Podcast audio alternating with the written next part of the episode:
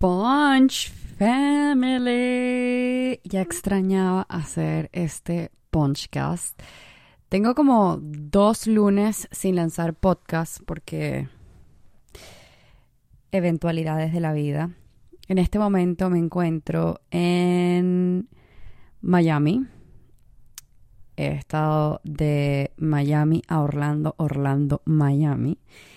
Y hoy, pues aterrizó un huracán, uno de los más fuertes según las noticias, aunque pues las personas que ya están dentro de Florida y viven en Florida me comentan que siempre son como súper alarmistas y que le sacan muchísimo provecho a la publicidad y que es el mejor momento para que Walmart y otras cadenas vendan como locos, etcétera. Pero yo sinceramente prefiero ser alarmista que luego arrepentirme, ¿no? Estábamos en Orlando y nos regresamos a Miami. Y no fue por el huracán. O sea, realmente yo estaba más tranquila de lo normal por el huracán. O sea, sí estaba como medio nerviosa porque era mi primera vez presenciando un evento de estos. Pero decidimos regresarnos a Miami porque, pues, lamentablemente se pospuso el viaje a Nueva York. Entonces dijimos, ok, ya hemos estado 15 días en Orlando, solo estuvimos cuatro días, cinco días en Miami, entonces, ¿qué tal si nos regresamos a Miami y seguimos recorriendo las calles de Miami. Y recién ahora es que estamos como relajándonos porque ha sido demasiado trabajo mental y físico el tema de los bancos porque en Estados Unidos, a diferencia de Venezuela, bueno, las cosas para que realmente resulten y para que un país funcione como debe funcionar, o por lo menos mejor que en Venezuela a nivel de operatividad y de servicios públicos, etcétera, pues hay que acatar ciertos protocolos muy burocráticos y que toman más tiempo del que uno quiere. Y la verdad es que habíamos como medio planificado el viaje en base a las cosas que teníamos que hacer de los bancos, pero wow, nos tomó por sorpresa y todo se atrasó, o sea, de una manera que ni siquiera imaginábamos.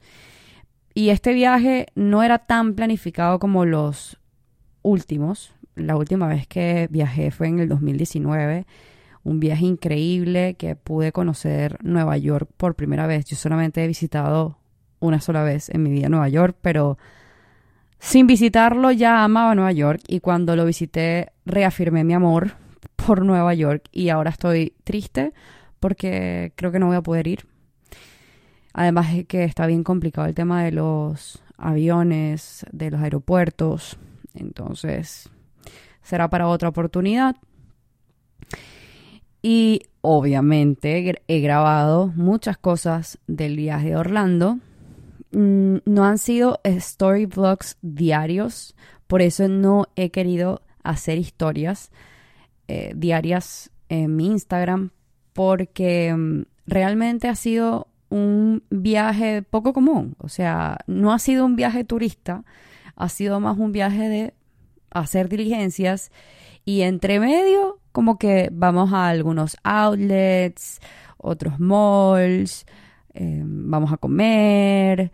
La otra vez fuimos a unos kartings. Y bueno, he ido como grabando ciertas cosas, pero yo por lo menos estoy en una etapa de mi vida donde no quiero socializar masivamente, sino que estoy muy reservada. Quiero solo estar con seres queridos o personas en específico y hacer como cosas puntuales que no me desgasten emocionalmente o como que me drenen mi energía. Entonces, como que la verdad, para mí simplemente disfrutar de una hamaca, un sol y el ruido de los aviones pasar, para mí ya eso es perfecto. En este momento estoy en Miami y estoy en el hotel. El chiqui salió a dar vueltas por Miami y yo le dije, bueno, yo me voy a quedar. Aproveché también de hacer algunas cosas de trabajo y también quiero hacer otras cosas personales, me time. Y em, el momento perfecto para grabar el podcast era este. No había podido grabar el podcast no solo por las diligencias, sino porque también, pues, nos estábamos quedando en, casa de unos amigos. Y la verdad es que para el podcast, para mí es como sagrado estar sola, conmigo misma y, y, como que en mi lugar. Y sí hubieron momentos que yo estaba sola en esa casa, pero no, no, no era lo mismo. Era como que, ok, sí, estoy sola, pero voy a aprovechar de hacer otras cosas y, y así sucesivamente. Pero bueno, más allá de dar explicaciones, seguiré hablando de lo que ha pasado y de lo que también tengo pensado hablar en este podcast, que es sobre una pregunta que me hicieron en uno de los correos electrónicos que se envió. Eh, había como un enlace, un botón donde podían colocar los temas para yo hablar. Y uno de ellos era como, Tami, ¿cómo supiste que tenías que cerrar tu empresa? Y antes de hablar sobre eso, bueno, quiero decirte que ya estoy editando el Storyblog. El Storyblog, eh, bueno, yo en el 2019 o 2018, no recuerdo, inventé esta palabra como Storyblog em, para dar a conocer este formato que evidentemente el formato no lo inventé yo. O sea, obviamente no soy la primera en hacer vlogs y publicarlos. Pero sí se me ocurrió la idea de ponerle story vlogs. Incluso hice unos videos de YouTube hace mucho tiempo explicando cómo los hacía. Ya yo no los hago de la misma forma. Yo los hago ahora con mi metodología de Seagram. Entonces lo estoy editando y estoy colocando pedacitos. Así que cuando lo publiquen, traten de no hacerle skip a las partecitas porque Ahora, em, yo no sé si todavía tengo la, yo no sé si tengo la actualización de un minuto por las historias. La vez pasada no la tenía, pero era porque creo que no tenía la actualización de iOS 16, pero quizás ahorita lo tenga. Así que en una historia pueden haber como muchos cortes de muchas cosas, porque va a ser muy variado. Em, así que mm, si lo quieres ver, no hagas skip, skip, eh, skip, porque te lo puedes perder, te puedes perder de algo. Y bueno, nada, ahí verás muchas cositas. Pero este, este blog de Orlando, de, o sea, de Miami a Orlando y de, y de Orlando a Miami en el transcurso del huracán, que esa fue como la última parte, haciéndote, haciéndote spoiler, eh, tiene una vibra muy diferente al storyblog anterior, creo. Bueno, en fin. Entonces, vamos a hablar sobre cómo supe que debía cerrar mi empresa. Bueno, quizás tú me estás escuchando y dices, ¿qué empresa? ¿Tú tienes una empresa? O, hey, ¿cómo que cerraste la empresa? ¿De qué empresa? ¿Cuál empresa? ¿No es que acaso tenías una empresa? ¿No tenías una? ¿No tienes una ahora? bueno, obvio, sí. Ahorita tengo una registrada en los Estados Unidos. Pero Estoy hablando de la empresa que yo hice a mis 20 años y que comenzó en una habitación de mi casa.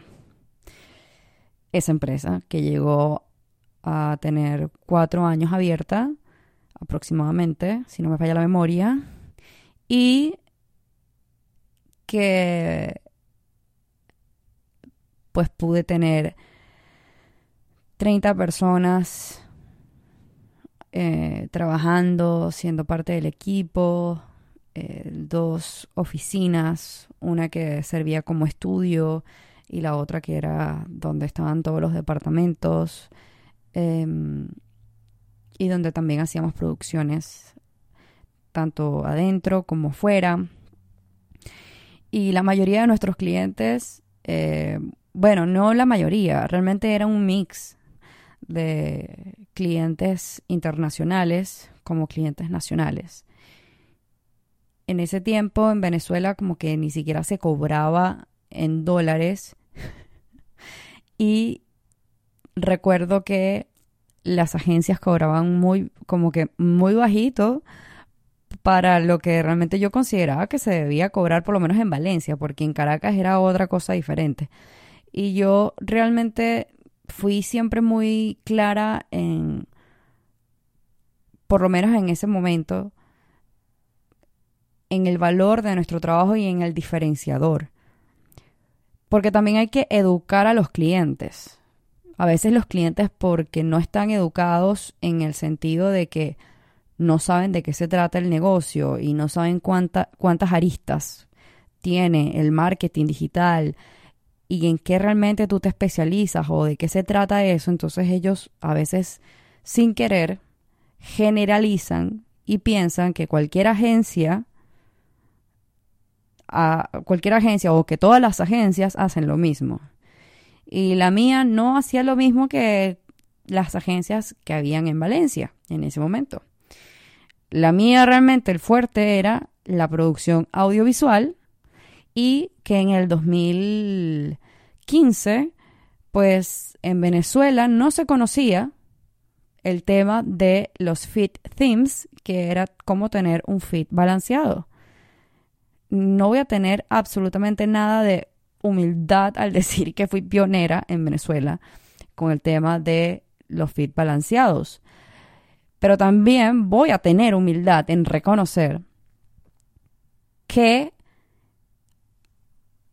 realmente tener un fit balanceado no sirve para aumentar tus ventas, no sirve para mm, algo más que simplemente generar placer visual y que no es necesario tener un fit estrictamente balanceado, que yo considero que sí, debe haber una coherencia, sí, me encanta ver un fit balanceado, pero yo que tuve una, una, una, agencia de producción audiovisual donde creábamos unos antes y después increíblemente brutales y que nuestro contenido no solo era estético, era cero monótono y que además hacíamos unas producciones de video, o sea, no, de verdad que y unas campañas de lanzamiento que empíricamente, o sea, era algo empírico. Ahora que ya tengo más conocimiento, porque siempre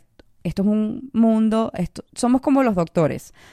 Si tú no estudias constantemente, si te quedaste pegado en el mismo libro de marketing digital que compraste en el 2010, so, eh, eh, eh, mm, mm, mm, hay que actualizarse. Entonces, te puedes actualizar de miles de maneras, no solamente haciendo cursos, gastando o invirtiendo mucho dinero eh, en, en programas o lo que sea, sino que poco a poco tú puedes ir actualizándote con contenido gratis, como por el gratis, como el que yo hago, o como el que muchos creadores también hacen, y así sucesivamente, y poco a poco vas a ir invirtiendo en especialidades que te hagan crecer como un profesional. Yo me recuerdo hace mucho tiempo, fue como en el 2016, 2017, que tuve como una conversación con Israel. Israel es un estratega de marketing digital, sobre todo para lo que se refiere a crisis digitales crisis de reputación y ahora está haciendo labores muy bonitas como defender a las mujeres, a los abusos, los, los maltratos, las violaciones. Y también tiene un programa investigativo y documentalista en donde participa su equipo para poder, bueno, difundir diferentes casos em, de estafas y de, personas que se hacen pasar por profesionales, eh, sobre todo en el área de la salud, y que afectan a miles o, miles o cientos de personas, haciéndose pasar por doctores y no lo son. Y me parece súper importante eso que, que él está haciendo ahora en este momento y que pues estamos viendo otra faceta de él. Yo cuando lo conocí la faceta que todos conocíamos de él era como más el rebelde malo de las redes sociales, el rebelde de marketing malo de las redes sociales. malo en el sentido como que como que él era tan disruptivo porque él es tan él es disruptivo, pero él era tan disruptivo y no tenía públicamente estas misiones y como que creo que no había romantizado su relación tanto como lo, ahora lo está haciendo.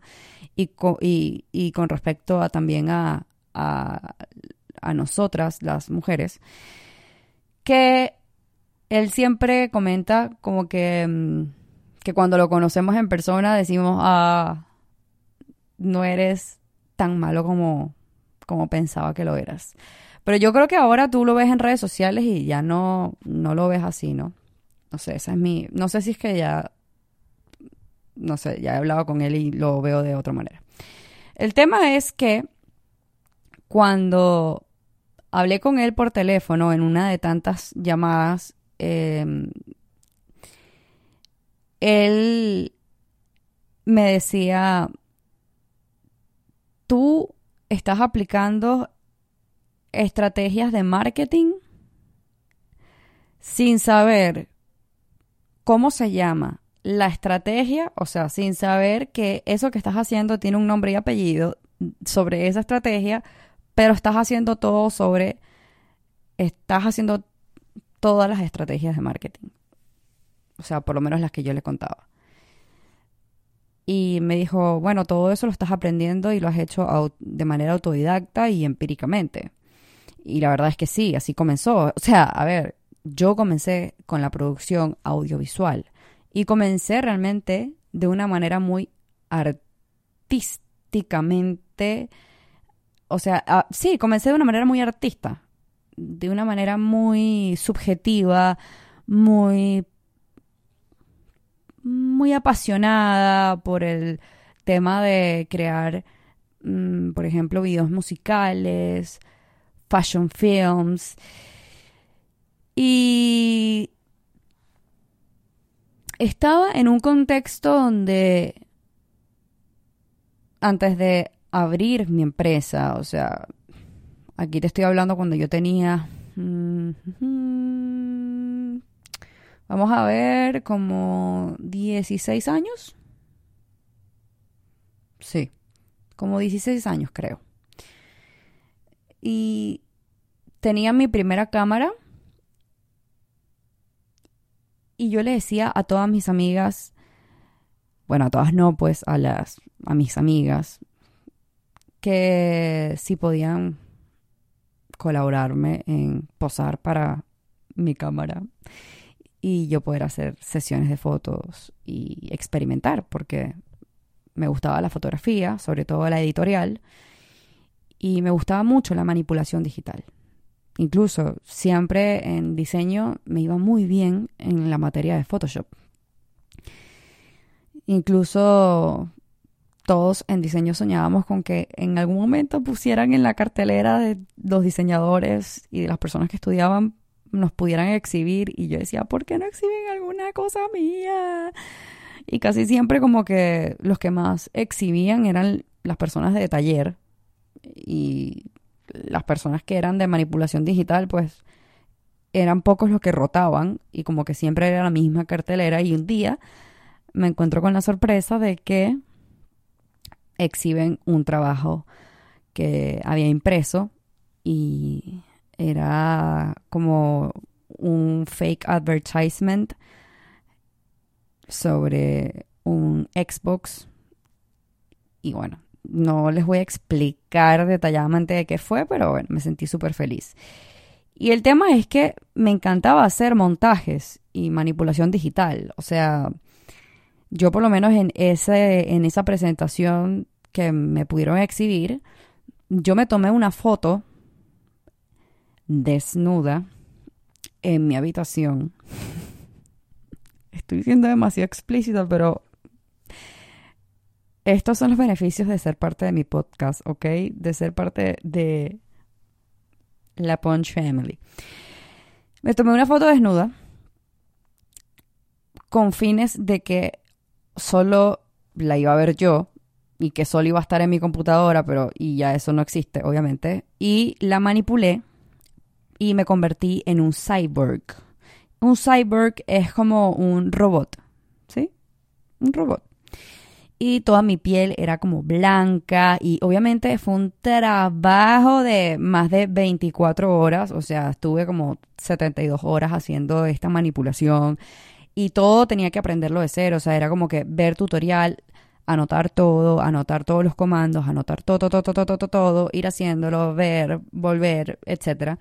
Y recuerdo que todas las, como que las piecitas y como que, por ejemplo, en mis costillas me había como abierto un, sí, como un hueco en donde, sí, como si yo estuviese, estuviese destapada. Bueno, ahí habían como cables y mi mano también estaba como desenchufada de mi muñeca. Y entonces había como cables también y me quedó súper cool. Entonces yo empecé a hacer sesiones de fotos, montajes, después me empezó a interesar mucho lo que era el, el setting o el, o el sí, el setting de, de, todo lo que son las sesiones de fotos, hacer, por ejemplo, un set donde coloco globos y juego con la perspectiva, juego con, eh, con distintos, eh, con distintas, distintos campos de profundidad. Y empecé como a hacerme reconocida porque al mismo tiempo que yo hacía todo este tema de producción fotográfica, también yo era modelo. O sea, este era como mi side hustle, solo que no era un hustle como tal, porque no estaba generando dineros, era simplemente algo como muy de hobby. Y en mis redes sociales yo me mostraba como modelo. Y ya en realidad me, daba como pánico mostrarme como este lado profesional, o este otro lado profesional que yo tenía, porque no, sabía cómo hacerlo. Em, en cambio, pues posar, eh, posar y, y, ser linda frente a las cámaras, etcétera, era algo que ya, pues, tenía mucho tiempo practicando y no era para mí muy difícil hacerlo y tampoco es que me esmeraba mucho haciendo un copy ni nada, o sea, no había mucho allí que pensar.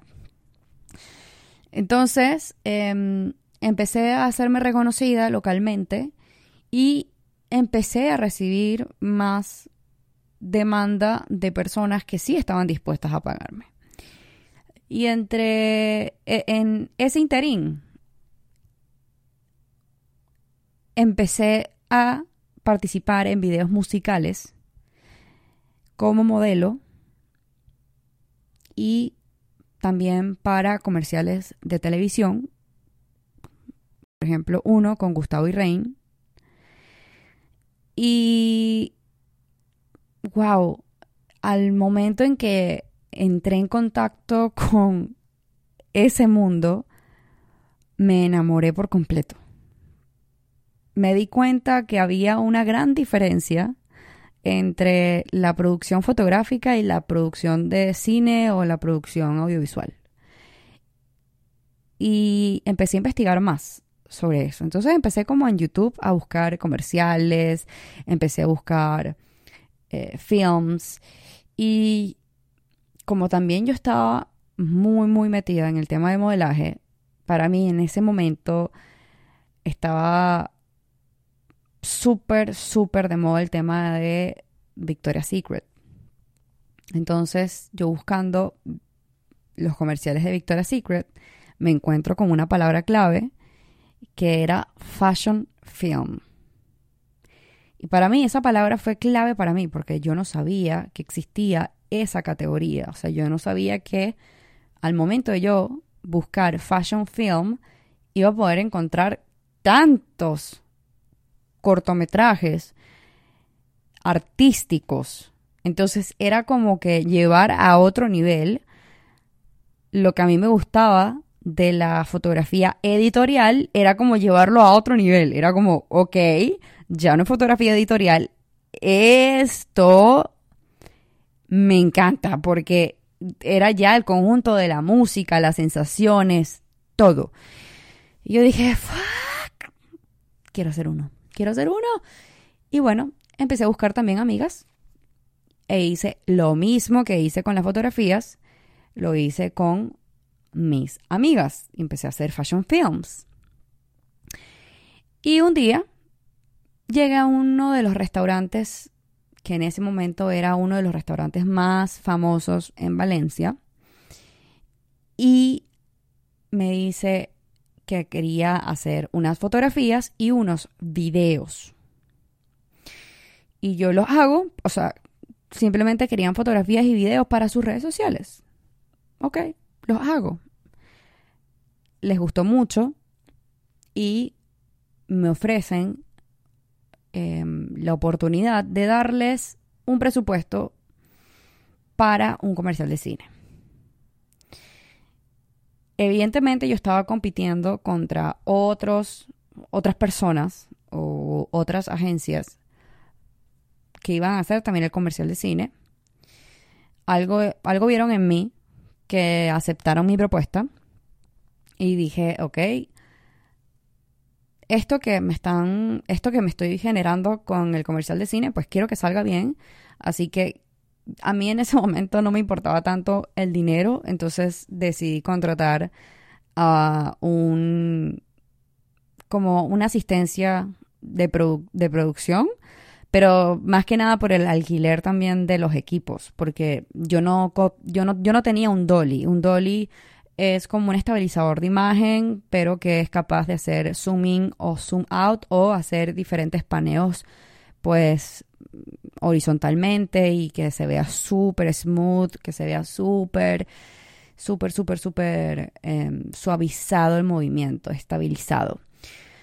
Entonces, pues eh, le dije a este chico que por favor si podía acompañarme, etcétera. Obviamente le pagué. Así que tampoco tuve gran remuneración, pero para mí era súper importante tener ese portafolio. Bueno, nada, lo tuve. Tu, hicimos ese comercial de cine. Eh, salió en Cines Unidos, una cadena de cines en Venezuela bastante reconocida. Y salió por bastante tiempo. Y me sentí muy contenta. Después, una cadena de gimnasios, en ese tiempo muy reconocida, me contrata como su filmmaker para poder crear como videos que pudiesen estar tanto en sus redes sociales como en todas las sedes de sus gimnasios en los televisores gigantes que ellos tenían. Y ahí, eso sí, me generó bastante dinero en ese momento. O sea, ahí dije, ok, esto, this is a business.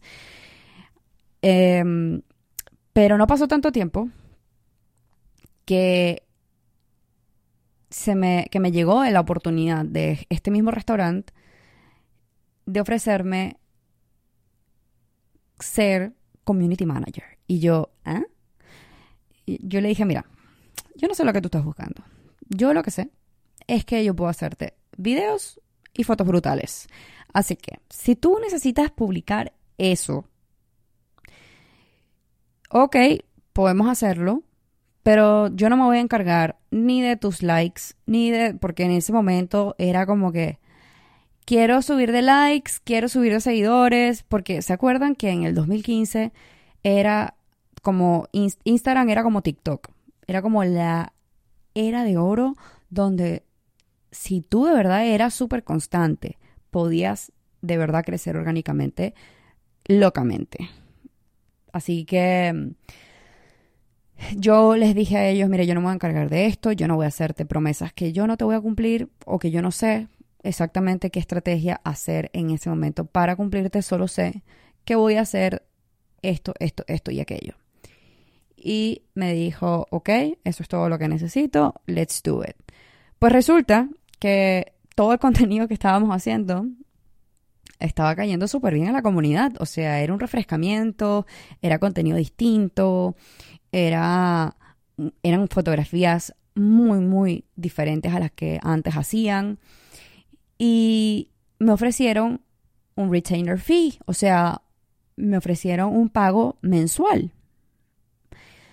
Y yo, really. Y ahí dije, ok, voy a trabajar para una empresa. O sea, yo voy a dar estos servicios mensuales. Y recuerdo que yo ahí tenía poco tiempo con el chiqui, pero el chiqui me dijo, ¿sabes qué? Tienes que meterte en ese peo. Tienes que meterte en ese peo porque él veía que el tema de ser freelance generaba mucho estrés en mí, porque ciertamente me podía ir genial un mes, pero al siguiente mes por mucho que yo pudiese esforzarme tratando de atraer clientes, pues simplemente no era algo constante. Entonces él me dijo, mira, esto va a ser como un ingreso mensual constante que tú vas a tener y que te vas a generar una paz mental. Y yo, all right. Y pues yo siempre he admirado al Chiqui, o sea, admiro su practicidad, admiro su manera de pensar, que es muy resolutivo, que es muy trabajador, muy emprendedor, muy inteligente. Para mí ese hombre es brillante en todos los sentidos, lo admiro demasiado. Entonces dije, obvio, o sea, ¿cómo no te voy a decir que no a lo que tú me estás diciendo si yo te admiro demasiado? Entonces, lo hice, lo acepté y te digo, estaba cagadísima, estaba cagadísima de miedo. O sea, no te puedo explicar. No sé qué pasaba que simplemente decir que sí me daba un temor terrible. Nunca había hecho como que un presupuesto para ofrecer servicios mensuales y me cagaba más la idea de de que ya yo estaba atada a una promesa mensual. Entonces, no era como un concepto que la responsabilidad estaba en mi arte, etcétera, no, sino que era como que, mira, son tantas publicaciones, mm, así, así, así, así, así, bueno, ustedes me entienden. Entonces, nada, todo eso como que me generó un pánico, pero bueno, le di con todo. Y dije, alright, let's do it. Y empecé a hacerlo. Y me fue muy bien. Y este cliente me recomendó con otra persona. Esa persona me contrató y en menos de seis meses ya yo, ya yo estaba buscando equipo y me recuerdo que yo tenía dos amigas que estudiaban, que habían estudiado conmigo diseño y que justamente ellas dos estaban buscando trabajo en cosas que no tenían nada que ver con diseño. Entonces las dos era como que, sí, claro, eh, obviamente prefiero trabajar contigo que para una marca de ropa, que vendiendo ropa, qué sé yo. Entonces, y al final yo les iba a pagar lo mismo o mejor, no recuerdo, que la marca a la cual iban a trabajar. Primero contraté a una y después contraté a la otra, pero fue casi muy seguido, ¿no? Entonces, em, empezaron a trabajar en mi casa. Y eh, en menos de seis meses ya tenía 10 clientes y ya era demasiado trabajo me recuerdo que mi papá y el chiqui estaban sentados en mi oficina, en la oficina de la casa, porque teníamos dos oficinas. Entonces eh, estaba sentado en una oficina y mi papá me dice, es increíble todo lo que has avanzado demasiado rápido. O sea, ¿cómo tan rápido? Ya tienes que empezar a conseguir otra oficina. Eh, y Kevin también decía como que Sí, a juro, porque no vas a estar metiendo más gente a, la casa, o sea, hay que conseguir otra oficina. Y me consigo una oficina. Mm, o sea, me, primero eh, hubo una amiga. En realidad es la esposa de un amigo de El Chiqui que eh, estuvo interesada en ser mi socia porque pues supongo que veía que me iba muy bien y supongo que el chiqui también le hablaba a ellos de que me estaba yendo súper. Entonces, bueno, me hizo esa propuesta de ser como tener una sociedad y su papá tenía como que, que en paz descanse. Em, tenía un negocio como de agricultura, something like that. Y ella dice, bueno, pudiésemos ir a un cubículo de la empresa de mi papá. Y yo, all right, le vamos a pagar esta mensualidad, no sé qué. Ok, perfecto. Y nos mudamos. Pero nosotros en el ámbito creativo, no sé si todos son así, pero la verdad, yo soy más de pasarla bien trabajando que pasarla mal. y sí, o sea, éramos unos, o sea, 20, 21 años, todos en una, en, un cubículo y éramos como, a ver, éramos como uno, a ver, dos, cuatro,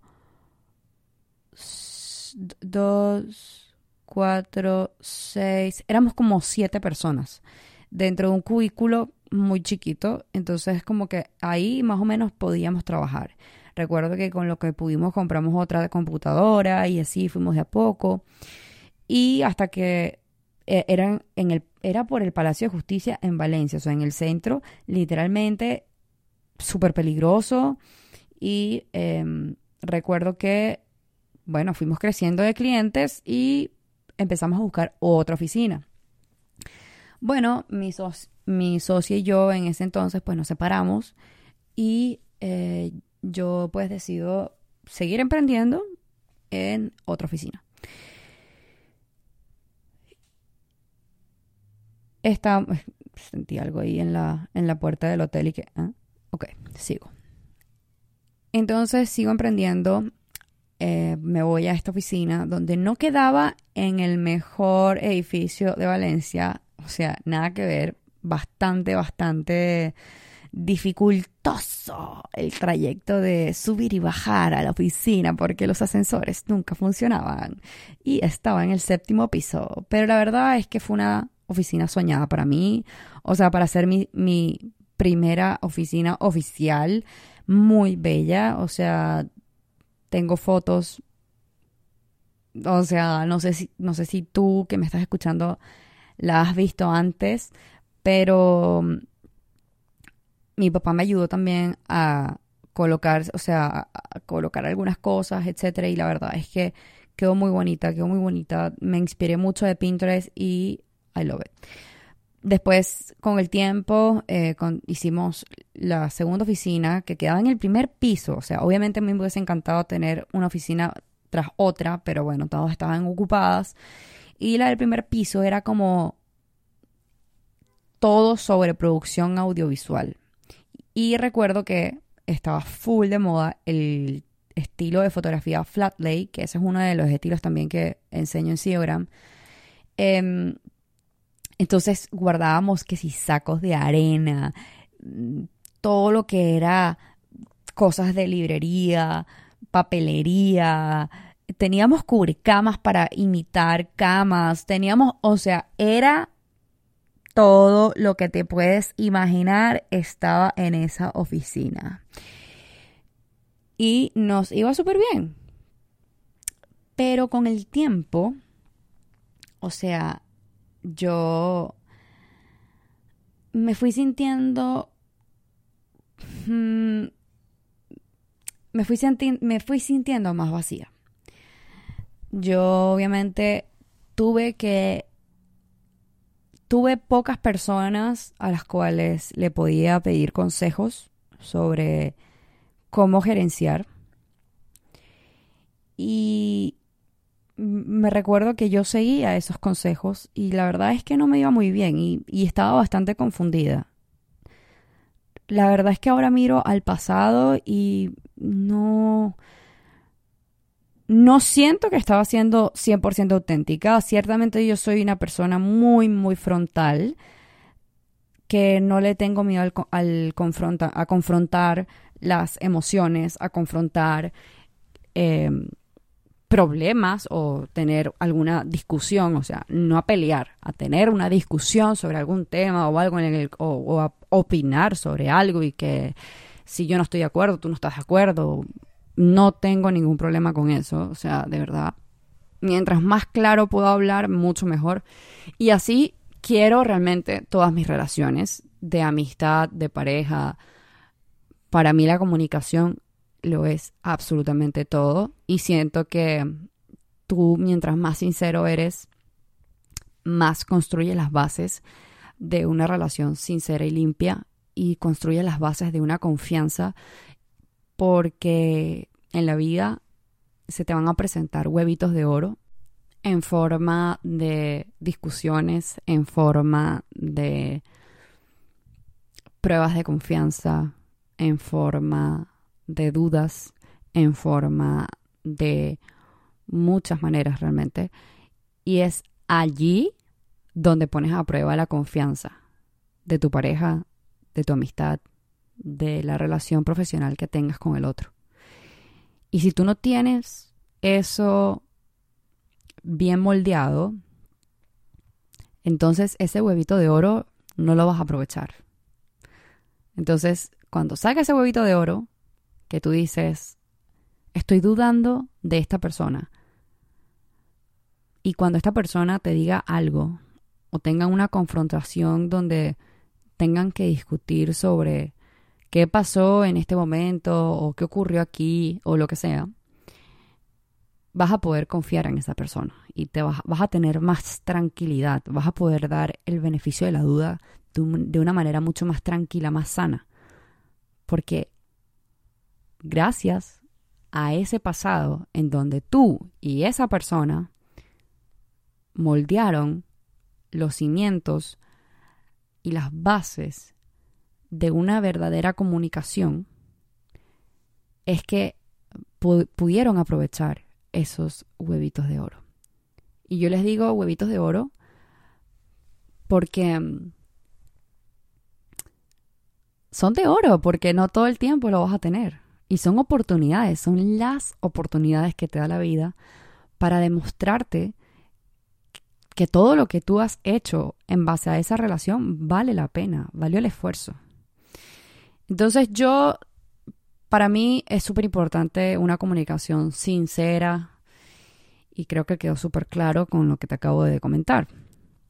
Sin embargo, a pesar de que yo siempre he sido sincera y confrontativa, y confrontativa no en el, no en el sentido malo o negativo, porque sé que suena como fuerte y que no, ella es confrontativa, le gustan los conflictos. No, confrontativa en el sentido de que te voy a decir las cosas y puede ser decírtelas asertivamente, pero ¿qué pasa? En ese tiempo yo no era la persona más asertiva. Yo confundía mucho el papel de ser amiga con ser jefe, con ser líder, con ser compañera de trabajo, porque lo era todo al mismo tiempo. Y confundía mucho el ser jefe. O sea, tenía esta, este prejuicio de que el que es jefe tiene que ser de cierta manera, y no solo porque yo lo había aprendido por experiencias pasadas, sino porque también me aconsejaban ser de cierta manera. Y evidentemente yo no tenía experiencia siendo jefa. Yo no, yo no tenía experiencia gerenciando. Era una chama de 20 años que ya tenía muchas personas a las cuales yo tenía que hacer track, tenía que medirlos, tenía que ser responsable de los resultados que ellos tenían para yo poder darles la cara a mis clientes y decirles que sí les estamos cumpliendo, que sí, que pueden confiar en nosotros, porque así como los huevitos de oro aparecen en tus amistades, en tus relaciones de trabajo, aparecen con tus clientes. Y yo sabía que en cualquier punto podía haber un huevito de oro con mi cliente y, y obviamente yo lo que más quería era que este cliente sintiera que si cerraba los ojos podía realmente caer y que yo iba a poder realmente sostenerlo o sostenerla. Así que de eso me encargué, pero cometí muchos errores, muchísimos. Mm, si me arrepiento,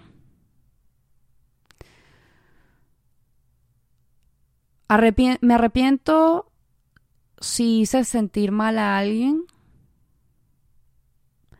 pero no me arrepiento del aprendizaje que obtuve de eso, porque no estaría ahora reflexionando sobre eso, porque el hecho de ser como pude ser, y tampoco se imaginen que yo era como que así, no sé, la peor de todas, no, pero cometí errores.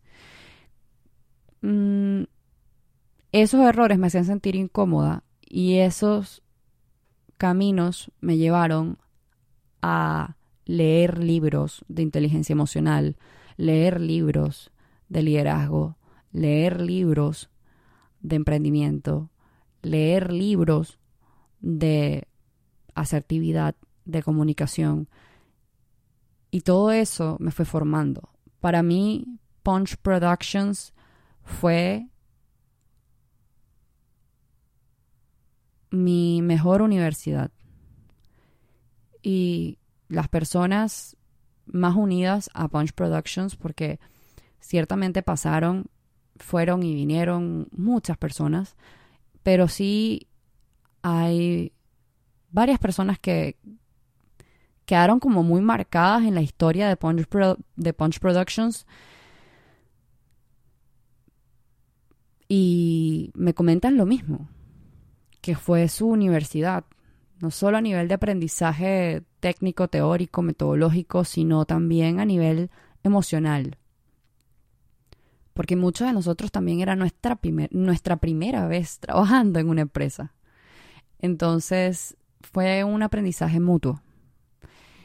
Mm, puedo decir que sigo siendo la misma mujer en el sentido de que mi esencia no se puede perder porque es algo que no se cambia, una esencia no se pierde porque esa eres tú.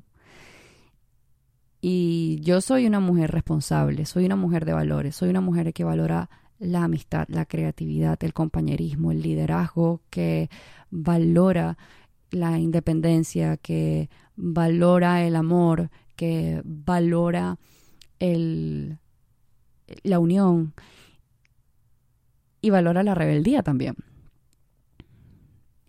Y de todo esto, te puedo decir que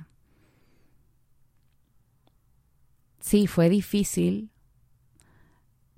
pero no te puedo negar que extraño muchísimo estar rodeada de personas creativas, de abrir una puerta y ver caras y poder conversar con ellos. Y de todos los errores que yo cometía, uno de ellos era también, bueno, tú me dirás si es un error o no. Tengo sentimientos encontrados con esto. Pero un error de, de, todos los que he podido cometer como cualquier ser humano era que como me la pasaba tanto en la oficina con todas estas personas, y es que terminaba confundiendo la relación y terminábamos todos como contándonos cosas privadas y muy personales, como si fuésemos mejores amigos todos. Y recuerdo que en la en el break de almuerzo, yo recuerdo demasiado que uno de ellos dijo, esto parece una parrillada, porque era música, todos con los termos, tomando Coca-Cola, comiendo, hablando, riéndonos. y literal parecía como una parrillada. Y mm, sí, era muy permisiva, pero también era. Era. ¿Cómo les puedo decir? Eh, quizás el hecho de que me veían como amiga, cuando me tocaba colocarme el sombrero de jefa, como que les hacía choque. Entonces no todo el mundo es capaz de entender esa diferencia.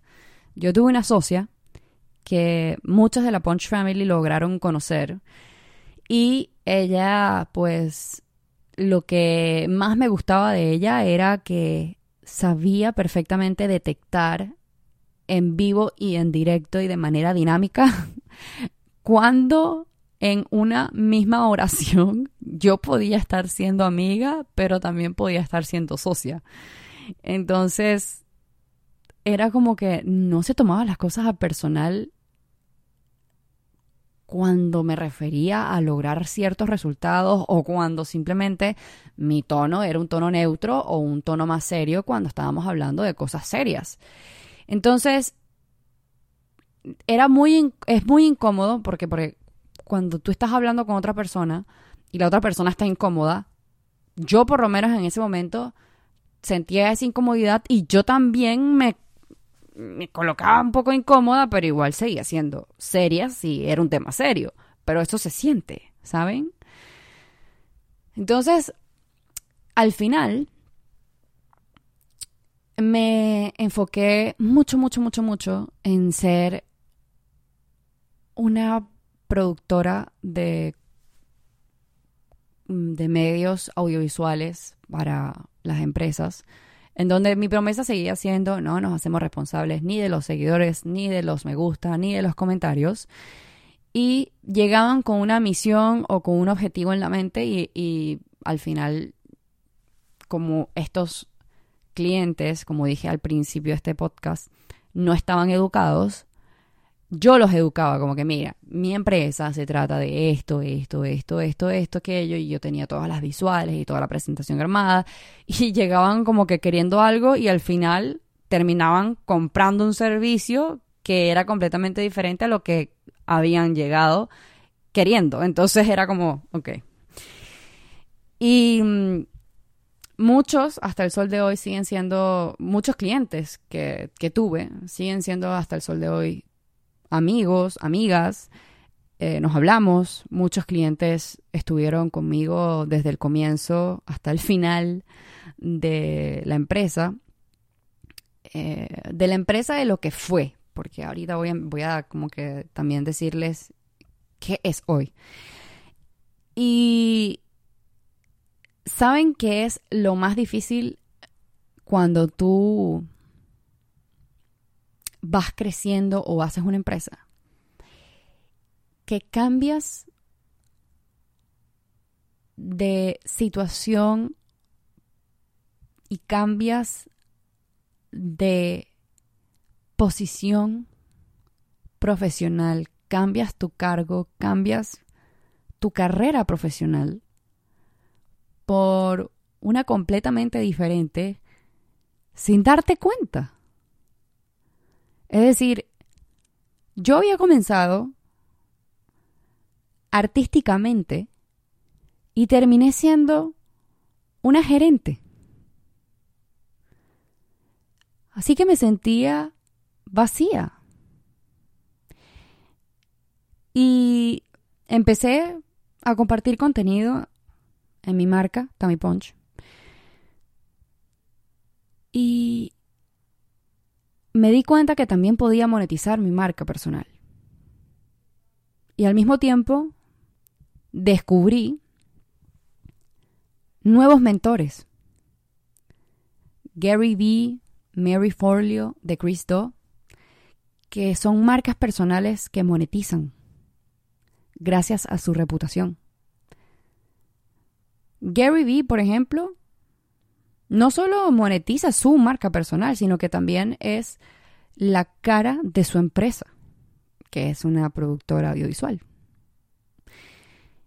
Y yo empecé como a tomar decisiones en silencio y a fantasear con cerrar la empresa y ver cómo me sentía con eso.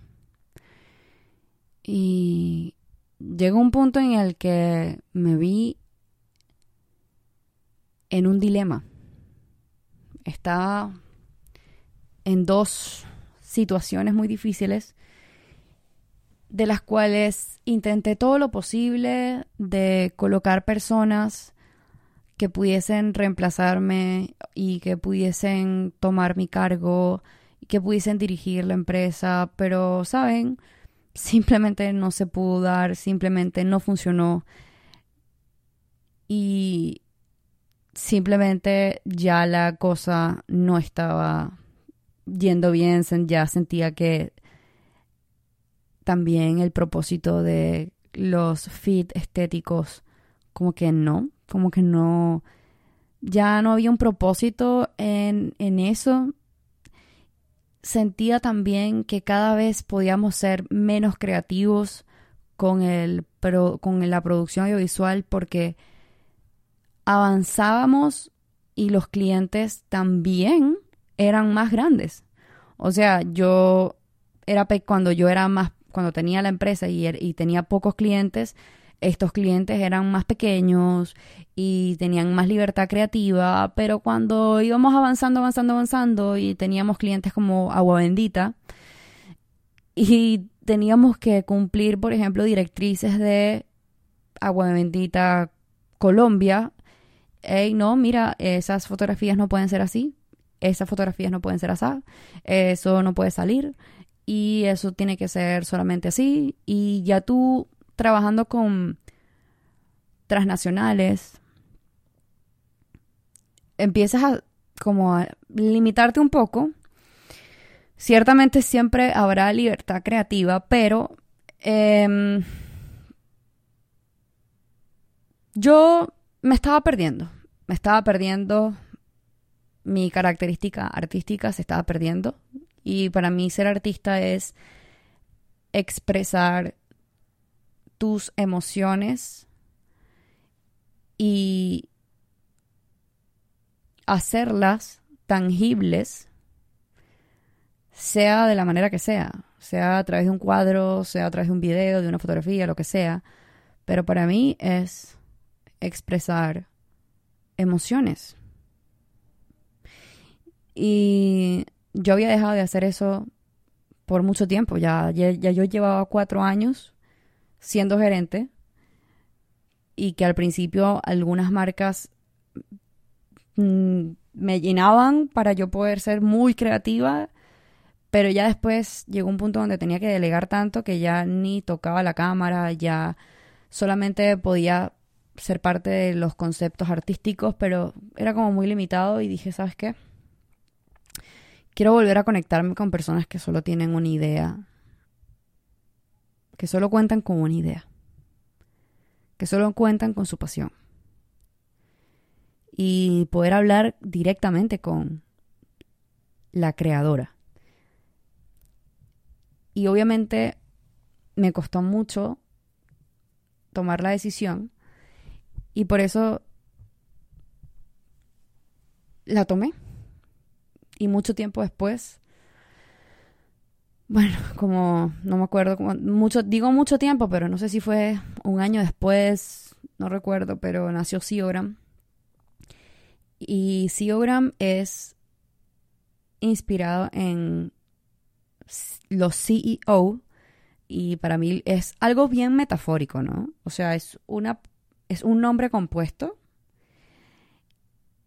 que suena cool, pero obviamente no queríamos colocar CEO Gram porque suena más bonito como CEO Gram, pero realmente el significado detrás de todo es que toda marca personal o emprendedor que tiene o que quiere tener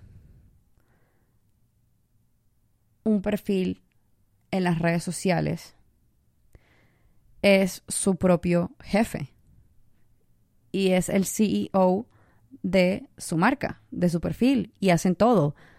La mayoría de las personas que entran a Seogram son madres que también facturan, que hacen miles de diligencias y que también saben que la creación de contenido hoy en día es una actividad obligatoria si quieres emprender en el mundo de las redes sociales. Es una actividad que demanda tiempo y mucha creatividad. Y muchas entran pensando que no son creativas.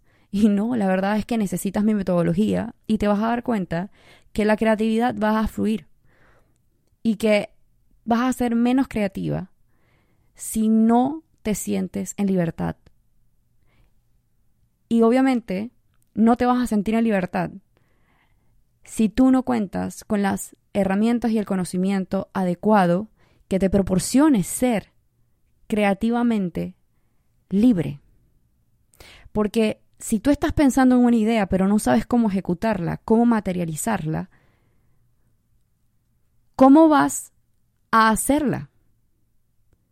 Es allí donde tú te vas a sentir esclava, donde vas a decir, es que no soy creativa. No.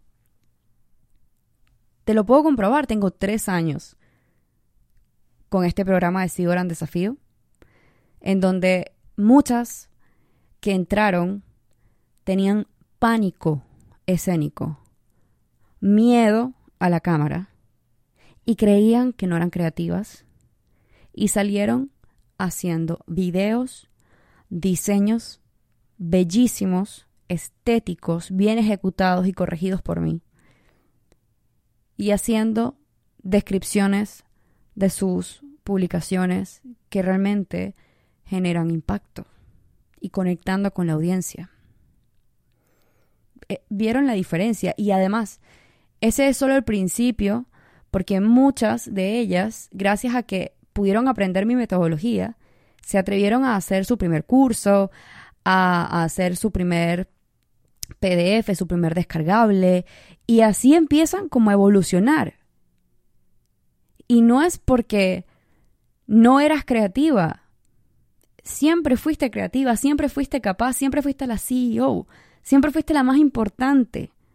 El tema es que necesitabas una metodología que te proporcionara a ti las herramientas adecuadas para tu poder sentarte y decir, quiero hacer esto, por acá empiezo. Quiero hacer lo otro, por acá empiezo. Y mi metodología no solo te va a ayudar a crear contenido en Instagram, mi metodología te va a ayudar a ser lo suficientemente independiente para todas las redes sociales. Incluso me arrepiento de haberle colocado Gram, porque ese Gram como que solamente es para Instagram. Sí, evidentemente ahora es solo para Instagram, pero señores, esto realmente va más allá. Mi metodología, una vez que la aprendes, puedes hacer muchas cosas. Y con esto quiero cerrar este podcast y decirte gracias. Gracias por llegar hasta acá. Gracias por escucharme. Gracias por ser parte de mis aventuras. Gracias a todas las CEOgrammers que han sido parte de este CEOgram, de los CEOgrams. Este año 2022 es el último CEOgram del año. Cierro con la décima edición. Imagínense, 10 ediciones en tres años. Solo hubo dos ediciones en el año 2022. CEOgram es algo limitado, no solo a nivel de ediciones anuales, sino también a nivel de postulaciones pueden haber muchas postulaciones, pero realmente yo me encargo de que simplemente entren aquellas personas que yo sé que van a tener una transformación y que necesitan realmente si obran desafío. Y créeme, no es una persona que ya, se la, que ya se la sabe todas, que ya sabe crear contenido, que ya sabe sobre Instagram. No. Yo en Cibram he tenido personas como mi mamá, que tiene 70 años que pensaba que no iba a clasificar, que no iba a poder ser parte de un grupo de chicas que quizás algunas tenían 20 años, otras tenían 25, otros tenían 45 años, etc. Y realmente se dio cuenta de que es una creencia limitante. La edad es una creencia limitante. Si tú puedes aprovechar estar con un mentor de cerca como lo estás conmigo en Siogram, que yo estoy allí, te puedo asegurar que este es el único programa en el cual tú vas a poder estar en contacto con el mentor, con el experto que está impartiendo la clase. Yo te voy a corregir absolutamente todo. Yo voy a estar allí 60 días continuos para ti, para que en cualquier momento que tú tengas una duda, tengas una pregunta, tengas algo que decirme, tengas la libertad de decírmelo, de desahogarte, no solo de Instagram, no solo de creación de contenido, de lo que sea. Podemos hablar. Esto va a ser más allá de una relación de profesor-alumno, para nada. Esto es una mentoría. Y un mentor es alguien que ya ha logrado cosas en base a una metodología propia. Es decir, tu mentor puede ser tu abuela. Pero como tu abuela ya logró hacer alguna cosa, tú vas y le preguntas a tu abuela, mira, ¿cómo lo hiciste? Y esa es, tu mentora. ¿Sí? Es diferente a un asesor financiero, por ejemplo. El asesor, el asesor financiero sabe todo sobre finanzas. Teóricamente. Pero eso no quiere decir que sea millonario. Ah, pero de repente tú conoces a un amigo que logró su primer millón pero él no es asesor. Pero tú le dices, ven acá, yo te puedo pagar porque me des X cantidad de consejos. Tú le puedes pagar o puede que no le pagues. No sé, depende de, cuáles sean sus acuerdos. Y en ese instante, esa persona, cuando te empieza a dar conocimiento, experiencia, se vuelve tu mentor. Tú eliges a ese mentor. Así que muchísimas gracias a todas las CEOgrammers, a las cientos de CEOgrammers que han pasado por este programa. Ciertamente yo le podría recomendar a todas las Geogrammers de la primera, desde la primera edición hasta la cuarta, incluso la quinta edición, que repitan sí Gran Desafío, porque no es absolutamente nada que ver con lo que, con la experiencia que tuvieron. Ciertamente es una metodología que no ha cambiado tan drásticamente, pero para la primera y segunda edición sí ha cambiado.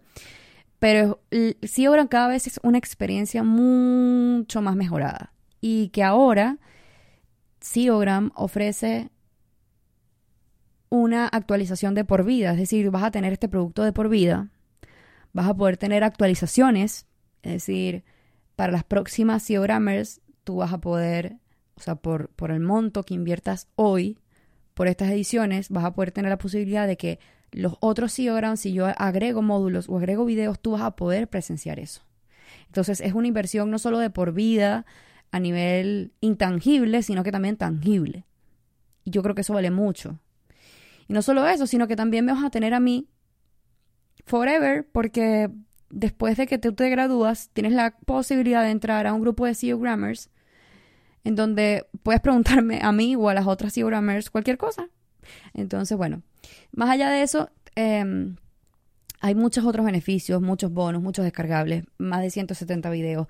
Eh, hay muchas cosas eh, y para cada persona será diferente como que el valor de SEOgram. Por ejemplo, para mí, si yo fuese SEOgrammer, para mí yo lo que yo más valoraría sería como las correcciones y el seguimiento o el no solamente el seguimiento, sino el saber que tengo a un mentor al, al que puedo preguntarle por 60 días lo que me dé la gana. Eso para mí tiene mayor valor. Ahora, en esta edición, por ejemplo, hay dos SEO grammars. No, ¿dos? Ah, sí, sí, sí. Hay dos SEO grammars o sea, hay una SEO Grammar. No, wait a minute. Creo que las dos son de la tercera edición. Bueno, son dos SEO Grammars de la tercera edición, si no me equivoco, que van a repetir SEO Gran Desafío. Y no solo por la metodología, porque la metodología la, la, saben también, pero es porque sus líneas de contenido han cambiado han estado como mucho tiempo en pausa y necesitan como ese segundo, o sea, necesitan otro impulso porque saben que crear las cosas con compañeras, crear las cosas bajo correcciones, crear las cosas donde tú sabes que ya estás invirtiendo, donde ya tú sabes que tú estás bajo un plan de acción, donde tú sabes que ya estás ejecutando una estrategia, donde ya tú sabes que tienes que ponerte los pantalones para tú poder hacer, digo pantalones en un... Ajá, tú me entendiste. Donde te tienes que poner los patines, donde te tienes que poner los patines para ir más rápido, es allí donde está el valor para ellas. Y ese valor yo no lo, no lo había percatado hasta que muchas CEOgrammers de ediciones pasadas me han dicho, Tami, estoy reuniendo para volverlo a hacer. O sea, no saben que eso me despertó a mí una conciencia diferente. O sea, fue como, ¿ah? O sea, yo jamás me imaginé que una persona quisiera volverlo a hacer.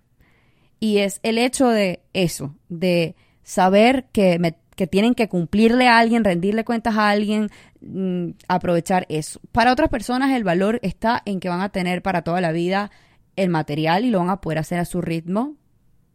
¿Me entiendes? O sea, no es obligatorio que tengas que entregarme eh, eh, como tal y no son reuniones de Zoom, no es que las clases son eh, con horario. No, o sea, créeme que yo conozco muy bien a mi cliente ideal, conozco muy bien a...